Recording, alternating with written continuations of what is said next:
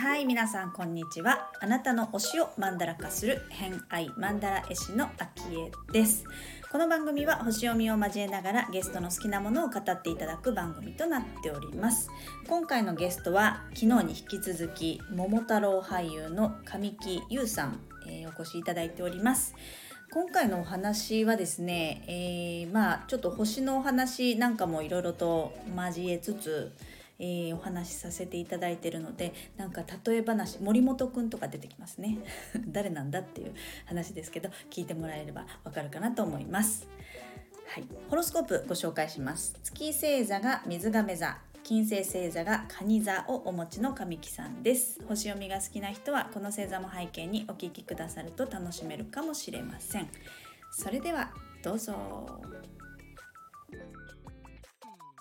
でもなんかそうそう考えるとそもそもこの桃太郎が好きっていうよりも、えっ、と、まあ、もともとこう俳優役者さんをやろうと思って、はい。そっちの方、自己表現とか表現すること自体もやっぱり好きってことですもんね。そうですね。もともと目立ちたかったっていうのがもうきっかけなので、うん。で、やっていくうちに、まあ、目的ってどんどん変わっていくじゃないですか。うんうん。で、かっこいいこと言い始めるんですよね。人を幸せにしたいとか、なんか人で笑ってもらってとか、元気になってもらいたいみたいな、うん。きっかけはそれですとかって、まあ、どんどん嘘つき始めるんです もともとはやっぱ目立ちたいとかね、モテたいとか、そんな理由でしかないと思うんですよ。なんか表現するって。うんダンスとかね、そういうのは違うと思うんですけど、うん踊るのが本当に好きでとかはあると思うんですけど、うんうん俳優は演じるのが好きでって、そんな演じないと分かんないですから。あお笑いの人とかもね、ーやっぱりモテたいが一番最初に来たりするじゃないですか。そううんいうところが原動力であってもいいのかなと思いますけどね。うん、いいですね。そう言ってはっきりと言ってもらえるとすごく 気持ちがいいですね。でもじゃあそもそもは俳優さん、その自分を、まあ、見てもらいたいとか、目立ちたいとか、モテたいとかっていうところが、って考えると、やっぱり自分のことが好きなんですかどうなんですか？うん、自分のことは、うんまあ、好きっちゃ好きですけどね。あんまり好きか嫌いかって考えないですけどね。性格的にあんまりネガティブではないので、嫌いにはならないですけど、好きかって言われるとナルシストでもないですし、うん。その謙虚に行こうっていう心構えは常に何とか言い聞かせてるので、なんか好きです、見てくださいみたいなのってあんまり謙虚にならないような気もするんで、考えたことはないですけどね。たか。だ結構演目を作る時とかって、あの一番最後から作ることが多いんです、僕の場合。ゴールからってことゴールから。あの、うんうん例えばカーテンコールから作るとか。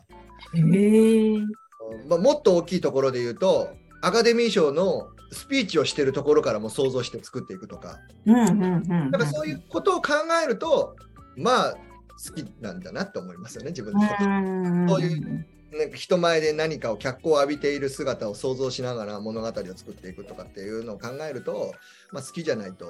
そういう絵は出てこないのかなと思いますけど。うん。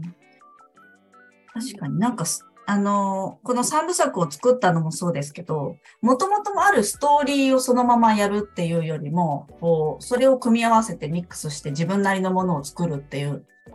うんのも、すごく能力ですよね。なかなか、なんか、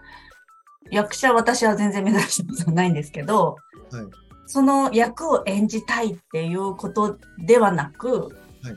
それ自体を、えっ、と、まあ、お一人でやりたいっていうのもあったっていう、先ほどおっしゃってましたけど、振り出したいみたいなはい感じでストーリーを、はい。はいその方が強いんですかね。なんかあの企画とか、まあ、昭恵さんもそうだと思うんですけど、その自分でこういうことをやりたい、じゃあどういうプラットフォームがあるんだろうとか、ラジオにしようとかって、まあいろいろあると思うんですけど、うんなんかそういうプロセスが好きだったり、うんうん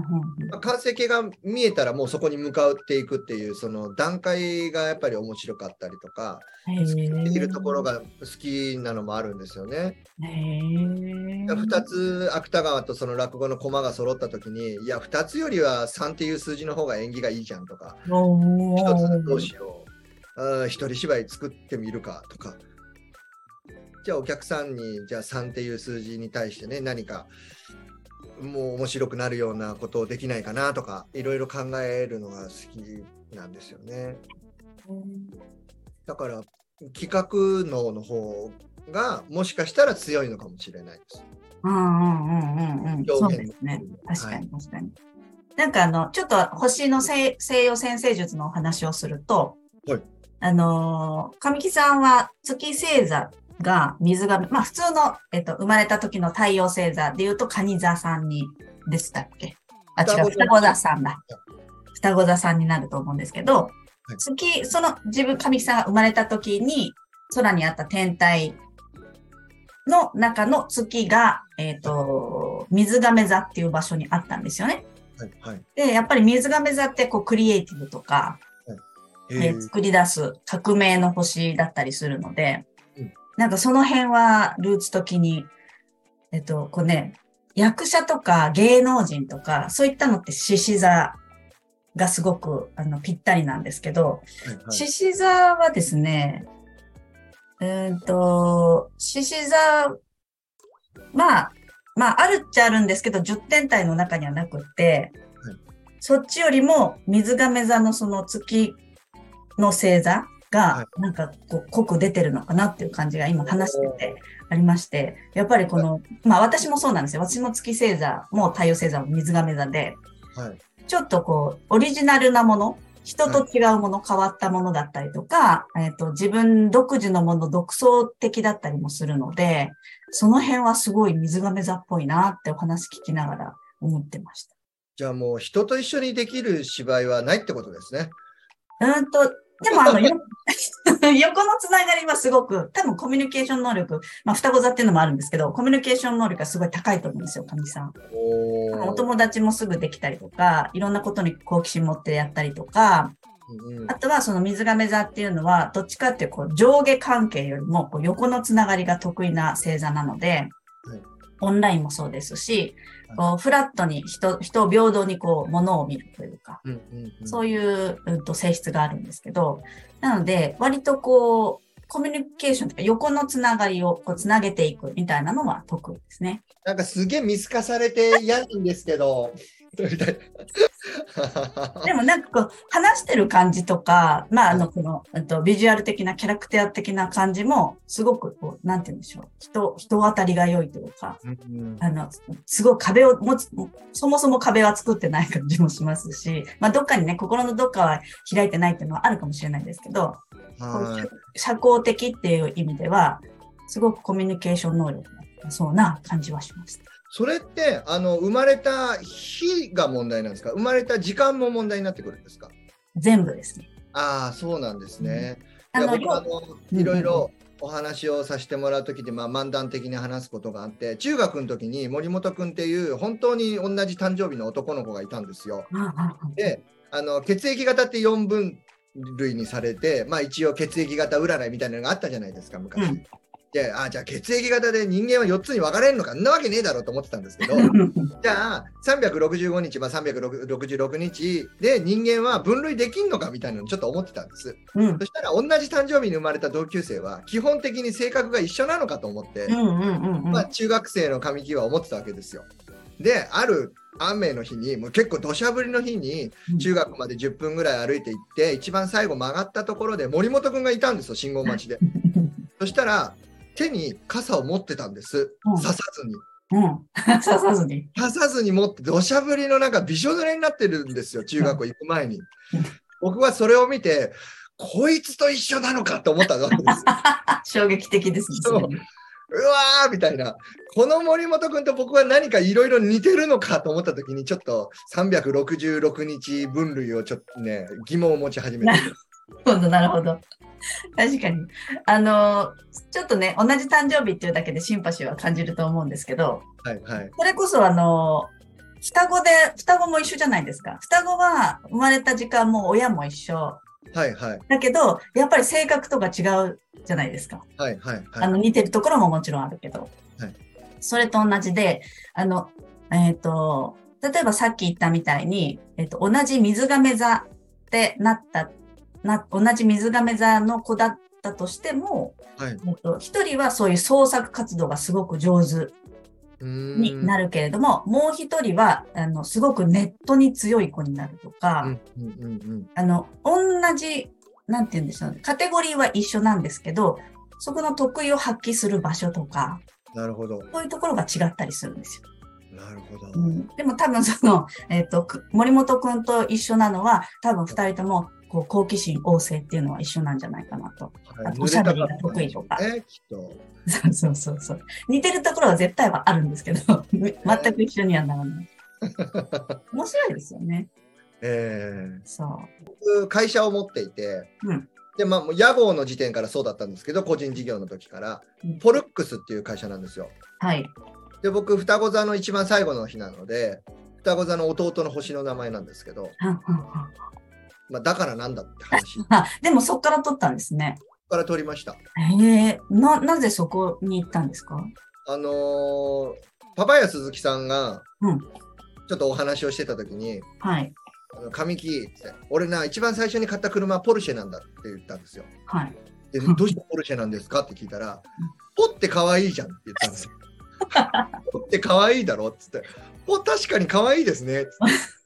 ここなんかあったら、ポってつく言葉にしますっていうのがちょっとずっと残ってて、うんうんうんうん。ヤゴをつけるときに、ポっていう言葉を探して、ポルックスっていうのになった。へえ、面白いですね。本当にね、くだらない話ばっかりですみません。いや、でもそういうの大事ですよね。なんかやっぱり音の響き、いつも聞くものだし、はいはい。うん、それで、あの、テンションが、可愛いって 多分ね、ちょっと、そういうテンションが上がるみたいな。ただ、あの、絶対読まれないですね、ポルックスって。大体、ポワックスとか、うん。ポルクスとか、なんか変,、な読み読み方になりますけどね。確かに馴染みのある言葉ではないではいす。ね、ポルックス。英語ですか？英語だと思います。うーはいん。なんか、あの、そういう瞬間的な、ポが可愛いとか、はいはい。割とそういうものを取り、直感的っていうか、その桃太郎もそうですけど、あ、いこれとこれいいかもとか、あ、それいいですね、みたいな、結構すぐにすんなり取り入れたりします。そうですね。うん。あとやってみなきゃわかんないっていうのがあって、うん。なんか考えてできないというよりかは、やってみてできなかった方がやっぱ面白いし、うんうん。あんまり悩まないことは多いですね。ああ、いいですね。うん。えとりあえず、まあ、迷ったら、じゃあやってみよう、みたいなそ。うですね。うん、選択。うん。うん結局ね、やってみてもまた悩むわけで、うん。どだややろうかやらないかで言って、まあ、とりあえずやってみようって言ったら、やっている中で、あ、こっちがいいのかな、こっちがいいのかなって、まあ、ずっと結局悩み始めると悩みが尽きないので、だったらあんまり悩まずにやってみてっていう感じですかね。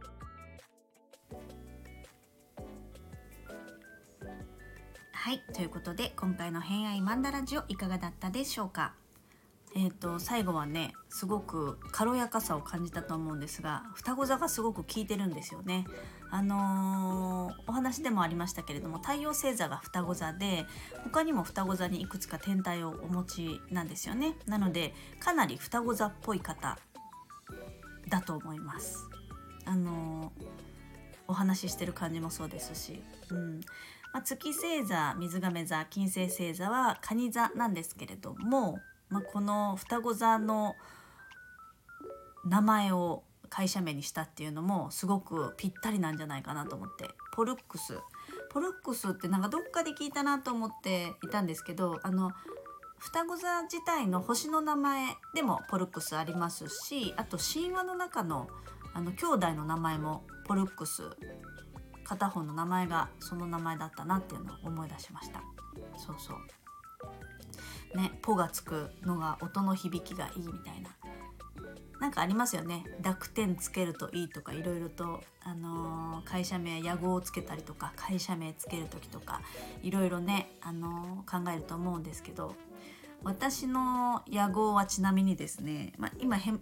愛マンダラ絵師でやってますけれどもそもそも、あのヨガとグラフィックデザインやってたので、えーそっちの屋号がですね、えー立夏六花ヨガデザインっていう名前で活動してたので、まあ、それもちょっとこう意味合いはあるんですけど、えー立夏六花のね、意味はあるんですけど、まあ、音の響き的にちょっとリズミカルで軽やかで